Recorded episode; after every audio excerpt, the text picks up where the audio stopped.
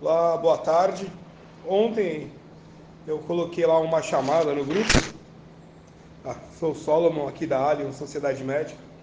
E a gente estava ontem, domingo, conversando sobre a similaridade entre o gráfico de S&P 500 dos Estados Unidos, óbvio, de 1929 e o gráfico de 2019. E a imagem muito parecida me levou ali a fazer essa chamada no grupo uh, sobre o perigo de uma, de uma crise. E aí ficou aberto. Hoje uh, achei justo a gente colocar mais, uma, mais um parágrafo nessa história. Vamos tentar conversar durante a semana e ver onde a gente chega no raciocínio. Crise mundial, ela é constante. Nós temos aí, é, quando você seguia ali pelo, pelos youtubers, né, que empurram, a tem que lembrar que a maior parte dos youtubers estão ali é, sendo pagos por corretoras. Então ele quer que você invista, né? Ele vai te empurrar, ele vai mostrar só o lado bom. É aquele vendedor de carro que não vai falar que o carro já bateu. Então, aquilo não é referencial.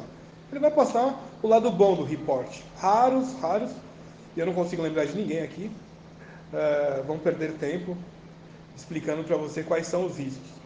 Eles aproveitam também que poucos vão estudar a fundo a empresa, fazer a análise da ação que, eles, eh, que ele vai comprar, e isso acaba é, afundando mais ainda a pessoa, o investidor.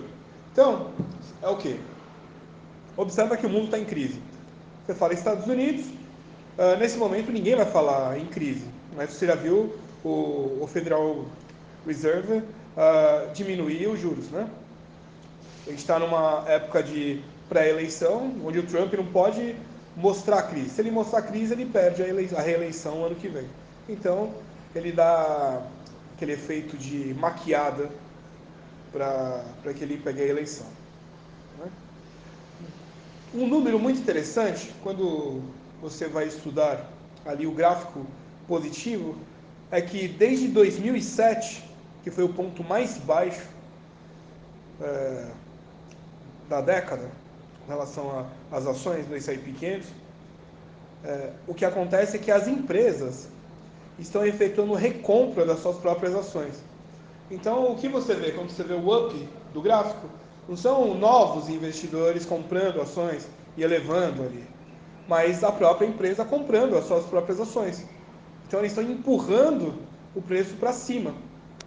Aí você entra na empresa, entra o fundo de investimentos na subsequente, e aí você vai para o YouTube e a pessoa fala: Magazine Luiza está há cinco anos subindo.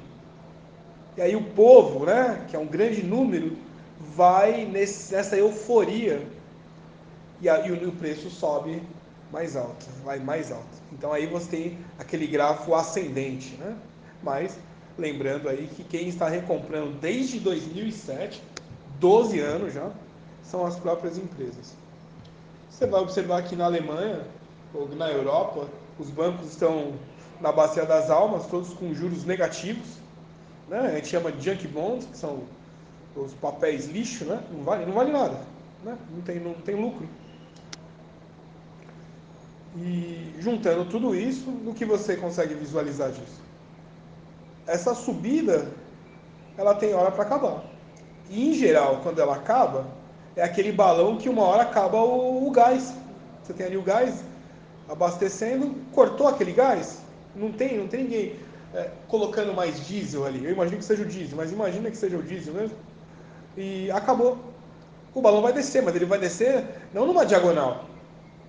Ele vai descer numa vertical. E aí quem está lá em cima, vamos imaginar numa ação X, Magazine Luiza, comprou a 300 reais. Aí ele vai descer para 10. É só você lembrar da OGX, né, das empresas do Eike Batista, que estava 2.500 uh, e fechou a 1,50. Consegue imaginar uma situação de você ter ali mil ações a 2.500 reais, 2 milhões e meio, né? 2 milhões e meio, e você fechar com 1.500 reais em menos de 30 dias? Por isso que deve se observar profundamente, aqui na Alio a gente tem olhado isso né, com mais carinho, é formar uma carteira equilibrada. Tudo ação? Não. Você vai ter que colocar renda fixa, e é a coisa que todo mundo tem falado mal, né? Renda fixa. Mas a renda fixa ela te garante. Ela vai te segurar ali. No CDB, que vai ali, você vai colocar 10 mil e vai sacar daqui 5 anos 20 mil, tá garantido. Né? 100%. Esse CDB é ótimo. Os bancos fazem isso, né? Uma parte em ações, observando a sua carteira, épocas de compra e venda. Tem um momento que você vai comprar e um momento que você vai vender. Abaixou o preço, né? abaixou você compra. Subiu ao valor X, uma programação interna, você vende e vai administrando isso aí. Se você soltar mão, que é o que a gente escuta direto, velho investe, ah, o Warren Buffett faz isso. O Warren Buffett está começou ontem, né? Ele não, não viu quase nada. Só se colocar de 2000 até esses 20 anos, ele já assistiu crise do dot-com, que é da, das internet, 2008, é, ataque Torres Gêmeas. Ele passou por tudo isso. Você acha que realmente ele está é, com ações travadas, ele só na compra, ele não descarregou nenhum momento as ações? Então, é, prestar atenção no que as pessoas falam, que a pessoa não está preocupada com você.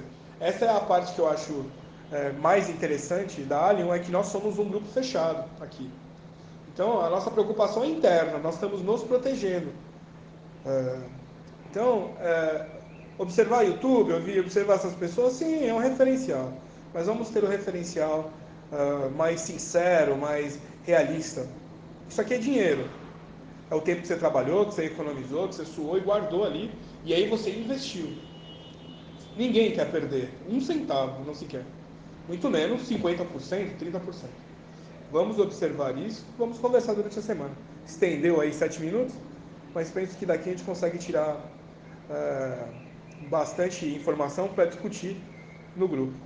Muito bem, até amanhã.